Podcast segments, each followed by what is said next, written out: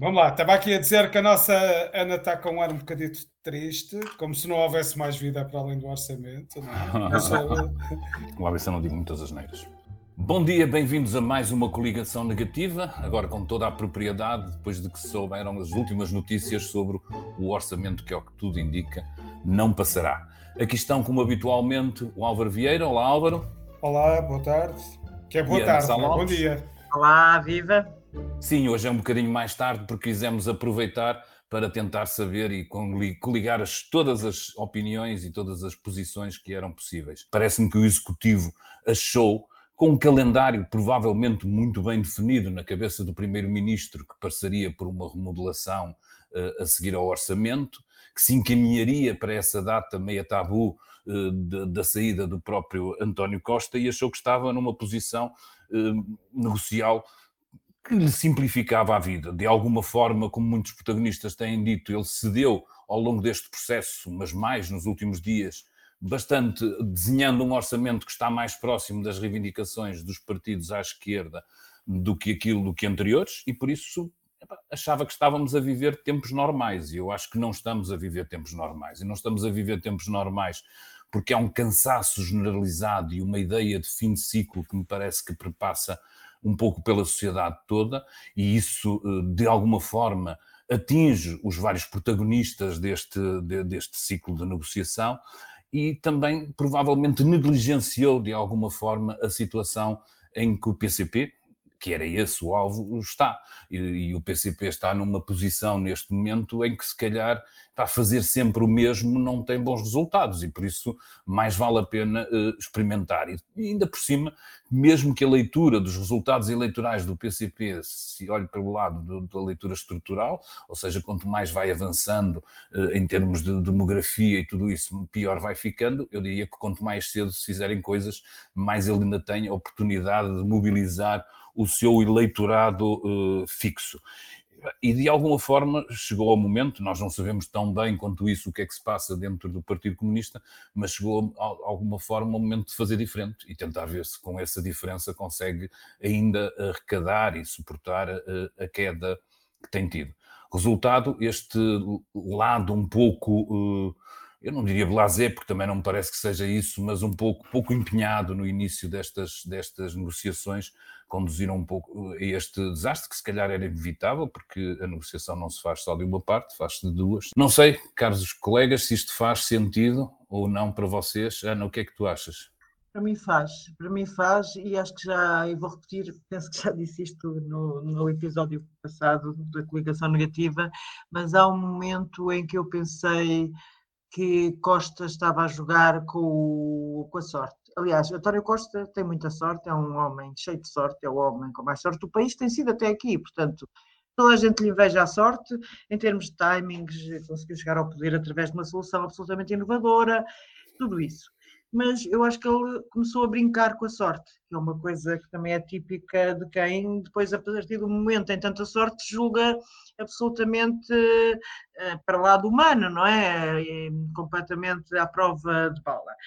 E no último debate quinzenal, quando Jerónimo de Souza, o líder do PCP, manifesta as suas preocupações relativamente ao desenho do orçamento, Costa trata-o de uma forma Hum, como é que eu ia dizer, paternal, se é possível usar essa expressão, tendo em conta que Jerónimo é, é, mais velho do que, de que, de que António Costa, mas tratou assim de uma forma, deixe estar, deixe estar, quando chegar o orçamento vai ficar, já não vai ficar nada preocupado, e olha que, que, que nós sabemos que o PCP não falhará o país. Quer dizer, António Costa tinha dado o PCP como adquirido. É, tinha no bolso tinha no bolso. E a pior coisa que se pode fazer, numa, bem, na vida também, vejam lá se não deem, não deem as vossas mulheres como adquiridas, tenham cuidado com isso. Hein? A sério, nunca façam nunca. isso. É a pior coisa que se pode fazer. Nem dar como perdidas.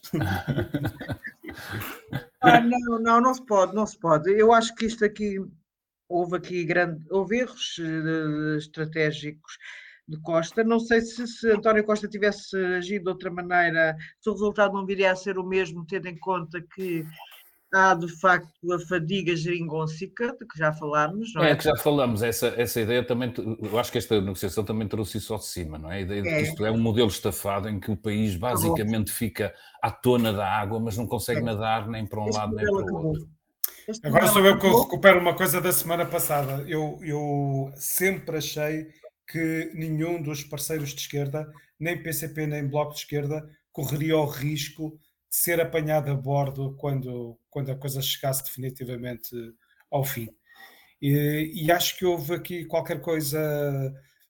Também temos dito isto muitas vezes, que a política são, são percepções, não é? E a seguir às últimas autárquicas, de facto, a, a, psicose do, do, do, fim de ciclo instalou-se de, de uma forma, e de facto o PCP e o Bloco de Esquerda não podem aparecer ao seu eleitorado como, naquilo que seria o final de uma legislatura completa, como, como tendo estado até ao fim, não tendo conseguido uh, mudar o modelo de sociedade, que é o seu, que é o seu grande objetivo, não é? E isto deu para perceber que desta vez não ia com concessões uh, pontuais. Aliás, esta declaração hoje do, do Jerónimo de Souza é uh, bom, mas o governo ainda não pode ceder mais qualquer coisa a expressão que ele usa, uh, só com um golpe de mágica, é o, diz tudo, diz tudo. E, e que não acredito só com magia, mas eu não acredito em magia, não acredito em bruxas, não acredito em é. magia. Uh, é de quem realmente já uh, tem a decisão absolutamente encerrada, não é? Eu acho que eu, eu não, não, iria tão longe só porque acho que acredito em bruxas, pronto, se quiserem, uh, dito de uma certa maneira, acredito em bruxas. Mas, uh, mas eu acho que há, sempre houve dois PCPs. Havia um PCP minoritário que não queria, que sabia que ao pôr-se em aliança com o PS, isto é uma aliança, embora nunca tenha sido usada a palavra, mas é uma coligação, um, um tipo de coligação, vá lá, um tipo de aliança ou apoio parlamentar eh, aos orçamentos que seria muito penalizado e que era impossível que o Partido do Proletariado estivesse a dar a mão ao Partido do Sistema e do Grande Capital. Mas essa corrente era ultra minoritária, era minoritária, a corrente de Jerónimo de Souza, era, era, e as coisas inverteram-se ou pelo menos eh, mudaram. Mas, Ana, tu já lá vais ao teu análise da, da, esquerda, aqui só estávamos a olhar para o governo, não é? Não, eu também tenho coisas para dizer do governo. já lá foi isso. Eu não sei até que ponto também não terá havido das partes uma leitura de, daquilo que se calhar é mais assustador que temos nisto tudo e que não é só o orçamento. Esta ideia que me parece a mim cada vez mais credível se analisarmos os factos, que o próximo ano vai ser muito complicado e vai ser muito complicado porque está a ser muito complicado para o mundo. E perante essa ideia, que, que, era, que, é, que é um bocado ao contrário daquilo que nós achávamos há uns tempos atrás, era que pá, a pandemia havia aqui um crescimento, até previsto por, por, instâncias internacionais em V, de repente o dinheiro do, do, PRR ia fazer toda a diferença, só que isso, perante a crise energética, perante os problemas de logística no mundo, perante... Matérias-primas matérias-primas a encarecerem, tudo isso de repente, eu não sei se também não há uma leitura dos partidos de esquerda a dizerem não, a crise não vem no último ano da legislatura, a crise se calhar vai começar já agora, apesar das verbas do PRR e tudo isso, alguma visão se calhar mais pessimista sobre aquilo que, que, que vamos enfrentar. Eu não sei se irá, será isso, mas lá está, da esquerda vamos falar daqui a bocado, mas sobre o governo, vamos ao governo. O de António Costa, portanto, de Chumba, eu sou Sim. António Costa, demitia-me de secretário-geral do PS na quarta-feira, eh, porque a solução dele falhou. A solução dele, eh, que foi fazer a geringonça para chegar ao poder em 2015 e depois fazer acordos à esquerda, avulsos, para viabilizar orçamentos. Isso desapareceu. Portanto, mantinha-me primeiro-ministro até novas eleições, convocava. Eu, eu, sei que houve congresso do PS há meia dúzia de dias, mas eu não sei que António não pode, Costa. Não pode. E António Costa. Sim, sim, mas houve. Vamos então o PS para eleições com António Costa. Muito bem. Então acaba as eleições e o PS tem 36% ou 37%. Não tem maioria absoluta. E faz o acordo com o doutor Rui Rio, com o doutor Paulo Rangel. Com quem é que faz o acordo? Achas que António Costa tem capacidade de fazer acordos com o Bloco de Esquerda e com o PCP neste momento? Eu, Pá, eu, eu acho que estamos a chegar aqui a uma situação interessante que era uh, há uns meses tínhamos aquela teoria uh, de que António Costa tinha conseguido uma coisa genial, tinha conseguido que conseguia fazer maiorias à esquerda e que com isso o PS seria uma espécie de partido de charneira, porque estaria sempre no poder, seria uma espécie de partido revolucionário institucional mexicano, porque uh, uh, ora estaria em maioria com uma coligação à esquerda e era o único que poderia fazer também uh, uma coligação à direita. Eu acho que com esta declaração de António Costa, de que no dia em que precisar do PSD para sobreviver, o seu governo não fará sentido nenhum, ele de certa forma deixou-se, atirou-se para, pôs nas mãos dos parceiros de esquerda uh, de uma forma provavelmente um bocado uh, precipitada. E agora estamos prestes a entrar neste paradoxo, que é, sim, o PS muito provavelmente está sempre garantido como partido de charneira e como parte da, da, da solução governativa, enquanto, no, enquanto a direita tiver uma parte que não é reciclável para o jogo democrático, que não for uh, aproveitável, uh, mas ao mesmo tempo, depois é também a peça que empanca uh, a maquinaria, não é? Que não consegue fazer um programa de ação com a esquerda e que cortou as vias de contacto com a, de diálogo com a direita. Não é? e depois, e depois tens, esse, tens, tens, na figura de Costa esta ideia de que ele já tinha um destino traçado e um momento de saída é contra a natura em relação àquilo que é a ambição do político dentro do seu do sistema político a ideia de que estou cá para ficar e para ganhar e para conquistar e tudo isso, de repente esbateu-se de alguma forma com essa ideia de que ele estava a prazo e que poderia sair. E eu acho que isso também enfraquece do lado do governo e do lado do PS o entusiasmo em volta de António Costa, embora imagine eh, se viessem a, a, cumprir aquilo que a Ana diz, de se ele se demitir, imagino que ele se recandidatasse novamente, mas não sabemos, não estamos dentro da cabeça de Costa e provavelmente voltava a ganhar o, o Partido Socialista. Mas eu acho que, que isto baralhou muito uh, as contas e o, e o, calendário que ele tinha traçado, e por isso, a partir daqui, eu acho que vivemos em, em tempos de absoluta incerteza também em relação a ele. O que mais assusta não é a ideia das eleições antecipadas, é, é o que mais assusta são eleições antecipadas que não resolvam rigorosamente nada que nos deem um resultado eleitoral semelhante àquilo que temos hoje. Mas vamos lá, mas agora digam-me se a situação do Costa, eu a sério não estou a imaginar, eu, a, sério acho, acho mesmo que é absurdo António Costa continuar no lugar depois disto.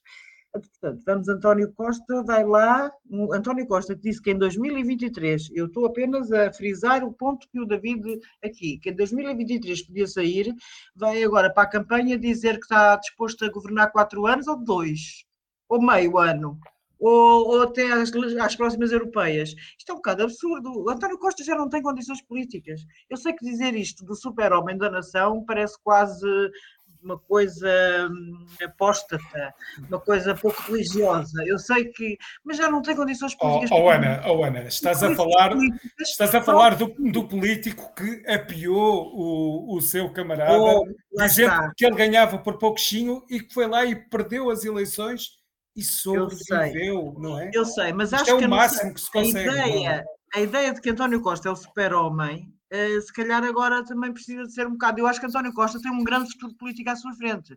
António Costa, se calhar, pode ser o que quiser na Europa.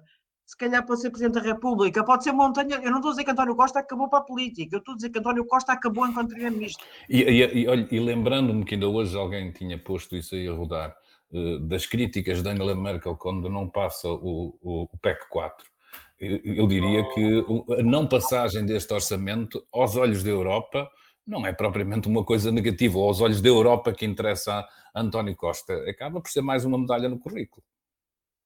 Ele fez o, isso, isso é... ele fez o orçamento responsável, a esquerda para que não isso quis. É e, e, ele não, e ele não aceitou a desvirtuação de. Sim, eu acho bem. que o futuro de Costa nada disto é prejudicial. Agora tem que sair do PS, da liderança.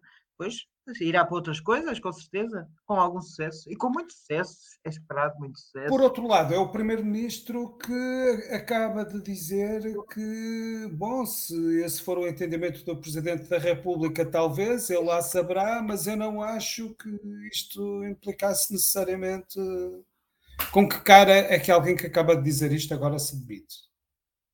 Uh... Mas, o que é que, mas o que é que não implica? Ele apresentaria um segundo orçamento? Tu achas que ele ia apresentar um segundo orçamento? Porque a única uh... hipótese que há eh, de não haver eleições antecipadas, como o país tem que ter orçamento, é a apresentação de um segundo orçamento, que nada impede, obviamente, sendo o orçamento chumbado, que o governo apresente um segundo orçamento. Estão a ver o que Costa a fazer. E, e, e que, entretanto, eu, eu não percebo é porque é que ele disse isso, não é? Mas há muita gente que disse muitas coisas que se calhar hoje não percebemos tão bem, e eu aproveitava para dar o pulo para o nosso Presidente da República, que também disse desde o princípio que se o orçamento não passasse, íamos a eleições, e por isso não está só dependente do governo, não está escrito na Constituição nem nada disso. Álvaro, como é que vistes a. Porquê é que, porque é que ele uh, repete com tanto afã que fará isso? Uh, porque é que ele começou a fazer essa pressão, mesmo ainda saberia melhor do que, do que nós, do que toda a gente, que este seria o desfecho deste processo negocial, com base naquilo que os partidos lhe dizem, com, base nos sinais que lhe vão chegando, com base na sua capacidade extraordinária de, de ler, ou, ou, apenas porque ela é assim e, e não consegue deixar de, de, de ser assim, para manter, para não perder a iniciativa. A gente já percebeu em diversos momentos que Marcelo não deixa de utilizar nenhum avo de qualquer dos poderes presidenciais.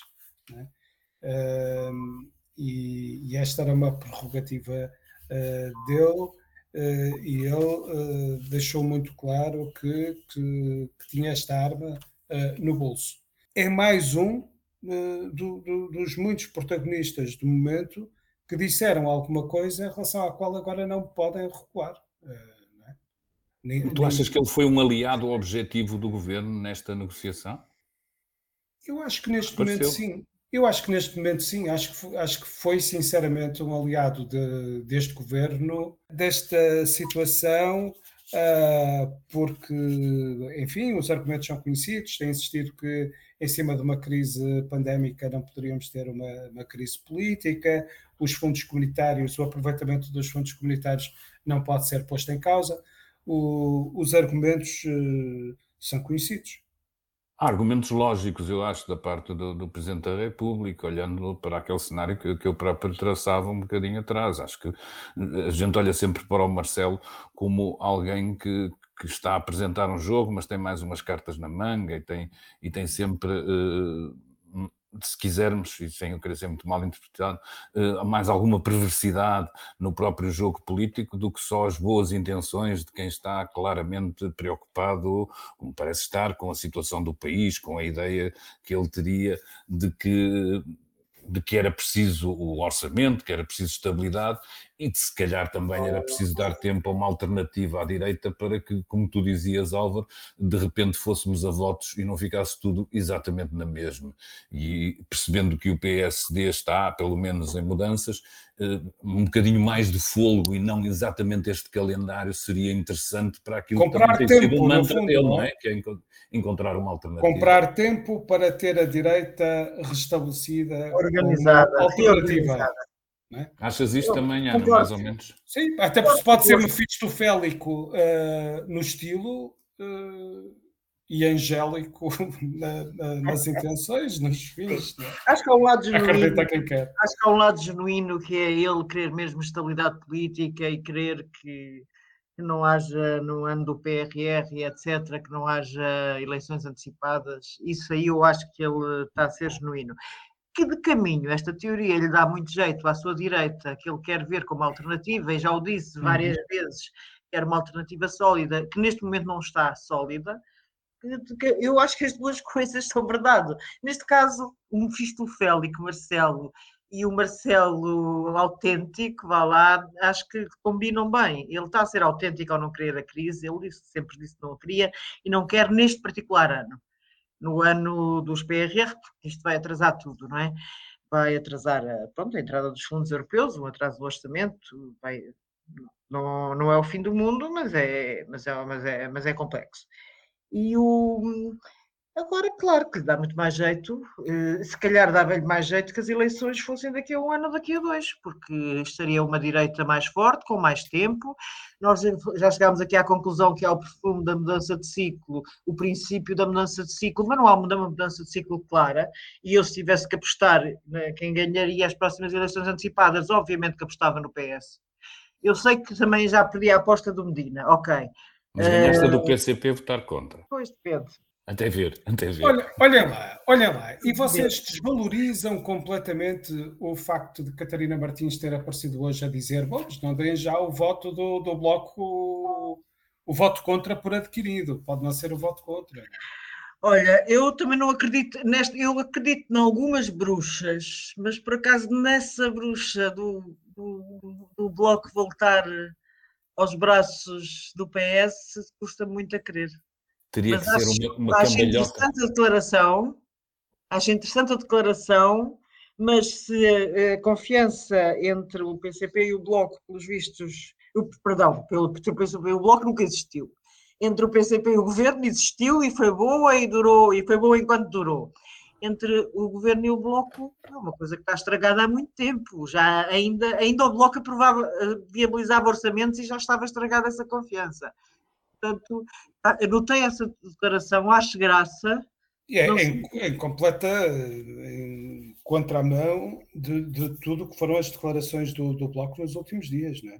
Não, eu, eu, eu, diria era que para, para isso, que, para, para essa porta aberta, ou para essa frinchinha que a Catarina deixou, era preciso entrar uma lufada de mudança por parte do governo na sua posição negocial que o tornaria de uma fragilidade extrema. Eu aí acho que era esticar a corda para lá para lá do possível, até para lá, de, se quisermos, de alguma forma, de alguma dignidade em relação ao processo negocial, que, que eu acho que, que perdiam o pé por muita vontade, que eu julgo que tem mostrado o governo nos últimos dias, por, uma, por muita vontade que tenham de que isto não, não, não seja voto negativo, que, que isto vá em frente. Eu acho que o governo tem tido algum desespero até nos últimos dias seja nada especial. As propostas do Bloco são nada.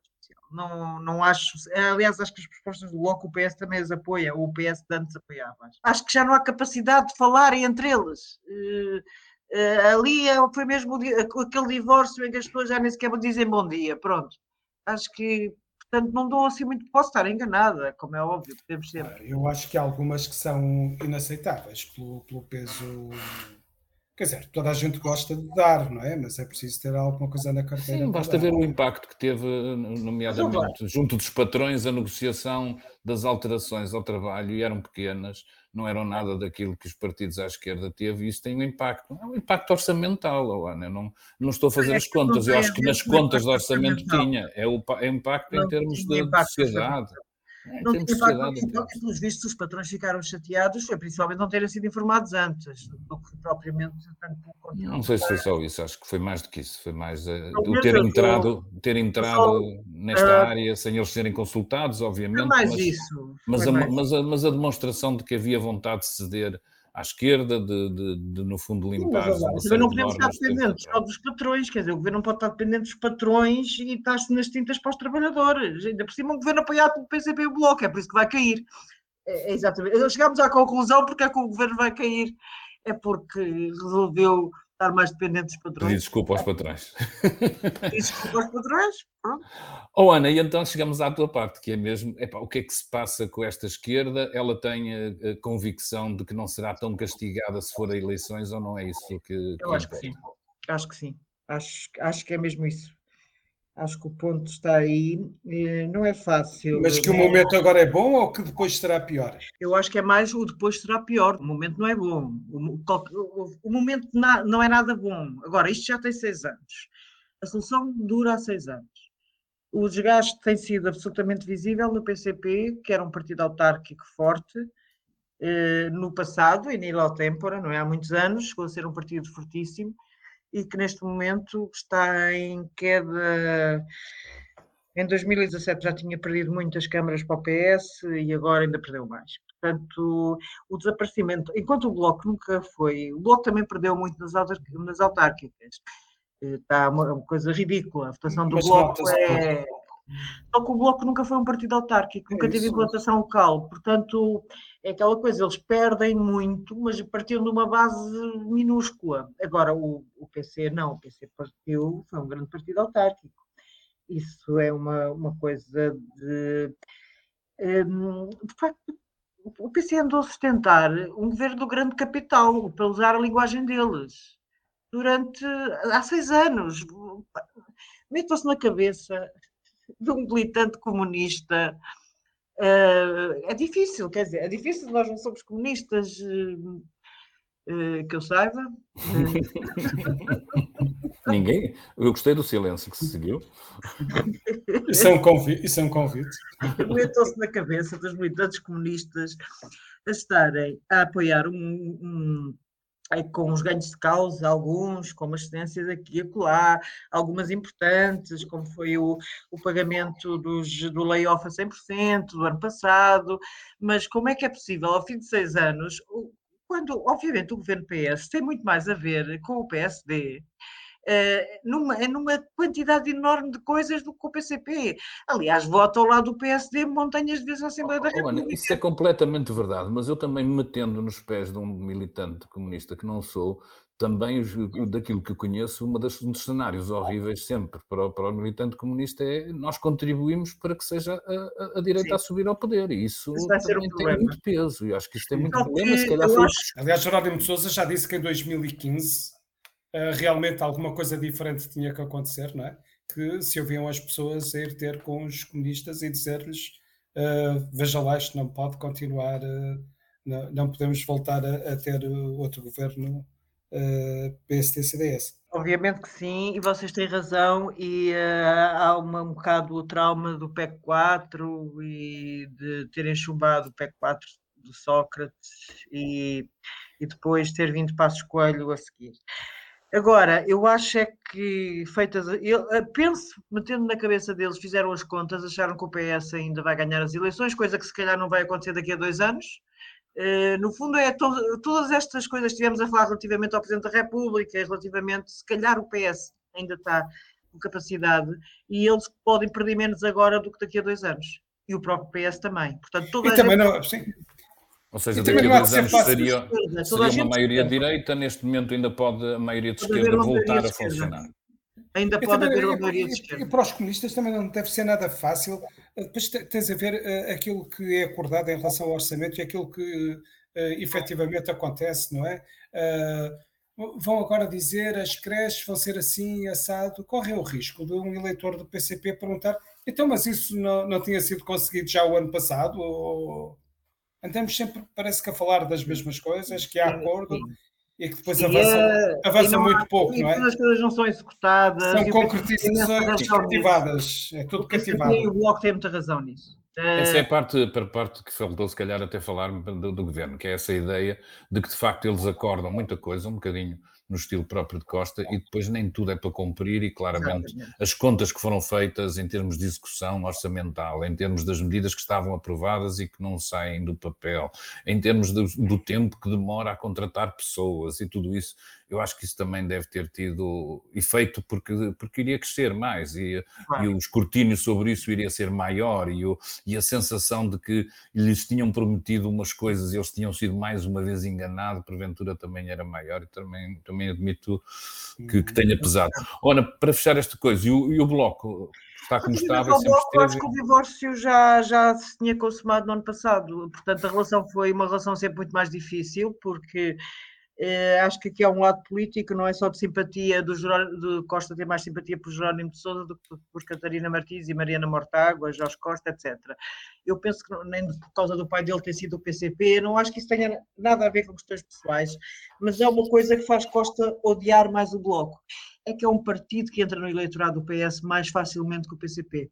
É mais fácil a transferência de eleitorado entre PS e Bloco do que entre PS e PCP eu acho que Costa, sendo que está ali um partido satélite que pode, pode roubar votos ao PS. Enquanto que o PCP está noutra esfera, não é uma esfera exatamente, o Bloco é mais urbano, tem ali uma, uma, um lado de mais, que às vezes, social-democrata, eles próprios, eh, hoje em dia, se, se intitulam sociais-democratas, que está, pode entrar ali numa área socialista e acho que as relações de facto já são más há muitos anos, são, são péssimas, não têm qualquer. Eh, eh, eu, é claro que hum, é evidente que Catarina Martins e Mariana Mortágua também nunca pouparam António Costa, mesmo desde o início, porque tiveram que demonstrar que tinham dado o apoio à solução, mas continuava a ser o partido da oposição, tiveram que e lembro-me que nos primeiros debates, mesmo ainda na velha geringonça, às vezes os, hum, nos debates parlamentares as, as discussões mais acesas eram entre os dois parceiros, o Bloco e o Governo. Eram parceiros depois na, na altura dos orçamentos. Portanto, este mal-estar já vem muito atrás. Era da Associação Cristas, não é? Pois. Ah, e obviamente, obviamente a Associação Cristas. É, é aquela coisa, aquela coisa muito especial, muito colorida, muito especial. Fazia, fazia. É engraçado, e, e, um bocado irónico até, até a lembrarmos que o Bloco também nasceu um bocado com o projeto de superar a incomunicabilidade à esquerda entre o PC e o PS e permitir maiorias de esquerda, não é? Era um bocado. Esse, esse era um dos projetos também, que levou muita gente, que, que levou até muitos dos seus eleitores, se calhar muitos dos seus eleitores, não sei se tantos dos seus dirigentes, não é? Se calhar pois muitos sim, dos seus eleitores, sim. não sei se tantos Mais eleitores dirigentes. também acho que sim, acho que mais eleitores do que dirigentes, embora em 2015, se nós nos lembramos, antes de Jerónimo, na noite Depende eleitoral. do grupo que estiveres a falar, não é? Sim. Tens é... 21, hum. enfim, não estaria ao mesmo nível que o UDP, por exemplo. É. Não, o Bloco foi uma, um partido novo, feito por cima da UDP, PSR e, e, e o Miguel Portas, não é? Sim, sim. Um partido conseguiu, a partir desses três grupúsculos pequeninos, ter criado uma nova realidade, o que é foi obra naquele, nesse sentido. Aqueles três grupos não existiam eleitoralmente o DP já tinha existido, mas num passado muito remoto, não é? Olha, olhando para isto tudo e para o que dizemos, estamos aqui, eu acho que a imagem que fica não é de facto um país muito simpático na, na gestão disto, nada que, nos, que, nada que a mim me, me, me entusiasme, uh, no fundo, no fundo, estamos a, a, mastigar posições políticas e eu de repente olho para, por exemplo, para, para a questão na, na Alemanha, para o processo negocial que antecede o governo, para a abertura de partidos que eram distantes, Epá, e é nestes momentos que eu vejo vejo de facto, como a nossa democracia ainda tem tanto para evoluir e para crescer, pelo menos para, para, para aqueles que eu julgo como, como vocês os dois acreditam que isto vai lá uh, por negociação, por encontro de partes diferentes e tudo isso, eu acho que este processo todo deixa-me a mim com algum ácido quase a queimar na pele, uh, a ideia não é de maneira nenhuma, nem nada disto é absolutamente dramático, temos eleições, faz parte da democracia, estamos muito melhor do que muitos, mas deixa-me sempre um bocadinho esta ideia de desgaste, de, de pouco avançar, de mesmo que um processo radical como este, depois é, é um final, bocado, quando olhares para trás não vai avançar muita coisa, fica, fica é, tudo na mesma. É um bocado terceiro mundista, porque tem aquela autofagia e, a, e aquela autodestruição que terceiro mundista que olhas para isto, é quem é que isto aproveita Feita, realmente, não é? Ao chega. Bem, com este tom absolutamente negativo da nossa coligação, como é suposto também ser, apesar de sermos pessoas esperançosas na vida e na sociedade, eu Fala diria que podíamos passar, falo por mim, é a mim que me cabe a condição, falo por mim, uh, poderíamos passar para, eu pelo menos acho sempre, como dizia um antigo camarada nosso, epá, que é preciso sempre deixar uma frinchinha da porta aberta, mesmo quando nós próprios já estamos a bater com a cabeça na parede. Uh, eu diria que era a altura de passarmos aos nossos votos, a favor e contra. Ana, queres começar tu? Voto a favor de um livro da Maria Filomena Mónica que estou agora a ler sobre a amizade entre Maior Ortigão e essa de Queiroz. É muito divertido ah. e é muito instrutivo. E eu conhecia menos Ramalho Ortigão que essa de Queiroz e estou a aprender bastante sobre Ramalho Ortigão, principalmente. Uh, o meu voto contra vai ser para o trânsito em Lisboa, que as pessoas nunca mais largam o automóvel, porque deve ser do Covid, ou do pós-Covid, ou de ninguém mais. Ainda que haja ciclovias, ainda que haja muita gente a andar de bicicleta neste estranho outono, a verdade é que nunca se viram tantos automóveis em Lisboa. Lisboa está absolutamente intransitável, aquilo é surreal, nenhuma aquilo parece uma cidade dos anos 80, não, não, não é normal.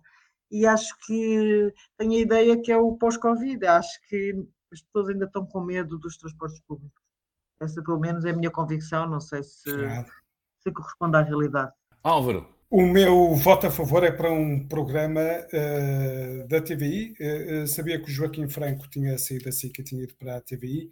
Vi agora o, o programa dele, o Vai Dar uma Curva, e gostei muito este que eu vi sobre o, o Lago do Dragão, que é, que é a barragem do Adelaide, uh, e aquela zona de Alcotim, muito bem produzido, parece uma coisa muito bem feita. Fiquei com, muita vontade de ver o próximo. O meu negativo, uh, e, e é, é, uma coisa que diz muito respeito à cidade onde vivo, e nem sei como é que lhe hei de chamar. Uh, talvez uma sobreposição de camadas anacronicamente misturadas que, que, vejo no Porto aos fins de semana. Este fim de semana andámos aqui alguns meses a suspirar, bom, oxalá os turistas regressem, porque, enfim, neste contexto de crise, pelo menos Porto e Lisboa ainda não estão preparados para poder assim prescindir daquele movimento todo, ainda que um bocado anárquico e excessivo, mas agora o que temos na Baixa do Porto ao fim de semana é um trânsito caótico, uh, completamente parado, uh, de gente a apitar furiosa e em stress, uma multidão de gente na rua cheia de trolleys e ali na zona da, da Sé, de novo toxicodependentes uh, a injetarem-se à vista de, de, de, de, toda a gente. Uma, enfim, parecem vários períodos da história do, do, dos últimos 20 anos da cidade de Porto, assim anacronicamente sobrepostos e misturados e, e realmente isto não está bem. Deixa-me então avançar. O meu voto positivo é para a Casa de Arquitetura de Matosinhos, conseguiu mais um espólio importante vindo do outro lado do Atlântico e acho que tem tido uma obra meritória que se encaixa ainda por cima nesta ideia de que o Porto tem uma das grandes faculdades de arquitetura da Europa ou do mundo, ajuda a complementar essa oferta e a tornar aqui uma espécie de, de ecossistema em torno da arquitetura. Era isto que eu acho que mais vezes o país devia fazer, que é, é puxar por aquilo que já tem de bom e torná-lo ainda, ainda melhor. Vale a pena ser visitado e valerá certamente e será precioso para todos aqueles que queiram estudar arquitetura no futuro. Acho que esta obra notável que tem provocado alguma comissão aos nossos amigos brasileiros merece ser salientada. O meu ponto negativo vai para, ou vem através de uma reportagem eh, da nossa colega Joana Gurjão Henriques, eh, um caso em que dois presos morreram com minutos de diferença, mas aquilo que me chocou de maneira evidente e que me deixa a interrogar sobre a maneira como nós vigiamos a justiça é saber que Portugal é dos países onde mais morrem presos nas cadeias e é saber que alguém que sem antecedentes criminais eh, foi condenado a seis anos de prisão efetiva por roubar telemóveis. Ele tinha enquadramento eh, familiar, ele tinha capacidade, normalmente, aquilo que vemos em casos desse de regeneração, e mesmo depois de ter estado, julgo que um ano de prisão preventiva, se não estou enganado, foi condenado a esta pena que é, segundo o nosso quadro legal, pesadíssima para alguém que andava a roubar telemóveis. Evidentemente que ele teria que ser condenado, mas o nosso sistema, felizmente, espero eu, ainda aposta é na reintegração e na recuperação das pessoas, e eu julgo que há aqui um continente estranho, e,